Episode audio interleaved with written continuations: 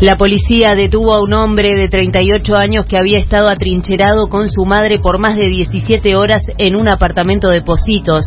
Una vecina llamó al 911 luego de que la mujer le pidiera ayuda porque su hijo la había agredido. La investigación permitió conocer que habían denuncias previas entre ambos por violencia doméstica. En Argentina ya hay 17 muertos y 56 personas internadas por consumir la cocaína adulterada.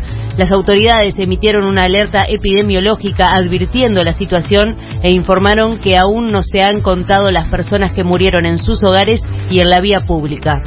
La selección uruguaya de futsal venció a Chile 2 a 0 por la cuarta fecha del Grupo A de la Copa América que se está disputando en Asunción. Sumó así su segundo triunfo en tres presentaciones y llegará a su cuarto encuentro con chances de clasificar a semifinales. En este momento hay 22 grados, cielo nuboso, se espera una mínima de 19 y una máxima de 28, humedad 91%.